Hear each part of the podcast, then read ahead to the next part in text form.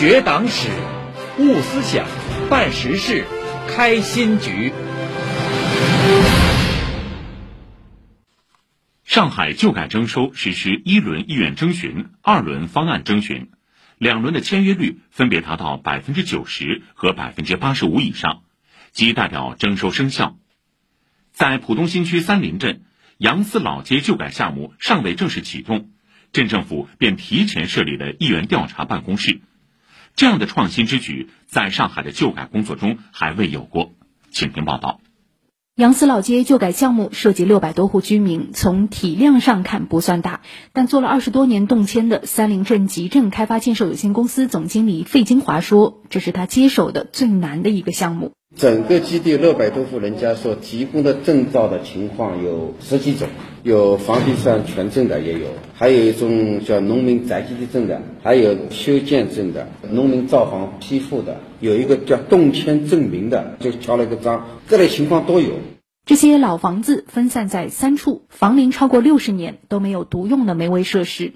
阳新区民区书记徐刚带记者去了其中的杨思新村，虽说名字叫新村，实则是两层的动迁房，楼与楼之间困难到一把伞都通不过。一路上，徐刚都在担心。以前我对下雨是没有什么任何的那个感觉的，现在我就要看到下雨，心里就有点害怕。为什么？我们这边的居民马上就要反映我这边漏水啊，每家人家都备着十几个小脸盆、大脸盆。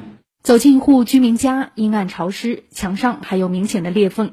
张德芳在这里住了六十多年。他说：“过去是条件差、环境差，后来地铁开通了，大家也有担心。地铁开过的时候，我们有震动和噪音的，很大很大的，碗出去的碗筷都在动。所以我们跟地铁公司有个协议，就是从那个城山路开始，一直到杨市地铁站这一段距离里面，它是慢速的。你去坐地铁就明显感到这个地方是不能开快车。”杨思老街曾在二零一三到一五年间分区域启动过旧改，镇里还专门准备了两千两百多套房源。可遗憾的是，最后没有达到生效比例，直到现在五年后重新启动。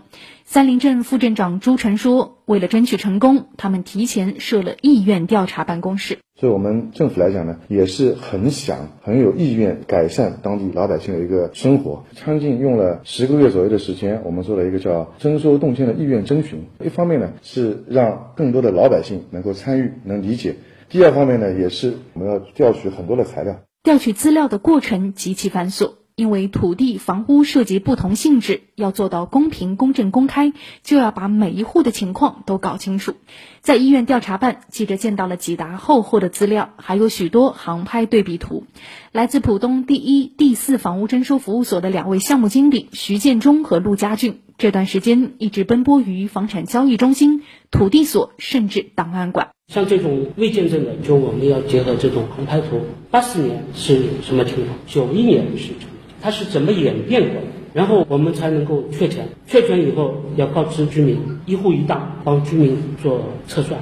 我们现在的征收工作是要做到公平、公正、公开，要让整个地块的居民都清楚他家的平方是怎样才算的，我们家的平方是怎样才算的。许多工作都在加速推动，比如原本到后期才会记录的调解，也在提前展开。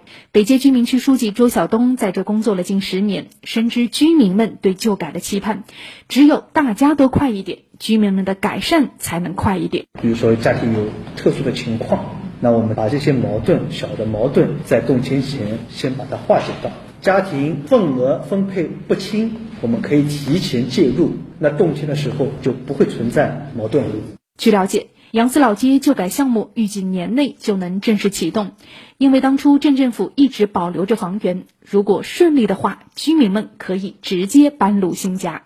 以上由记者周导、胡明觉报道。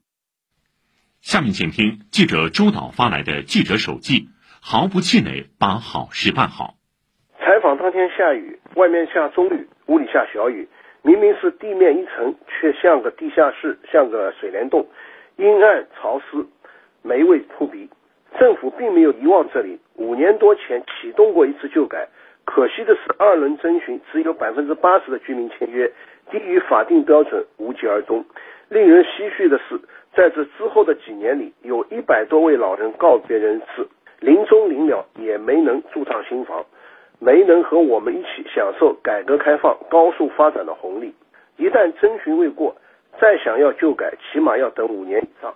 让我们大为动容的是，当时政府专门买下的两千两百二十九套房源，五年来一直保留着，没有挪作他用。五年来，三林镇积极呼吁协调，力争再次启动。我们在采访中碰到的居民，他们也都是充满了急迫和焦虑。他们担心重蹈覆辙，他们希望在上一次投反对票的这次能够转变想法，降低期待，实事求是。我们也满怀期待。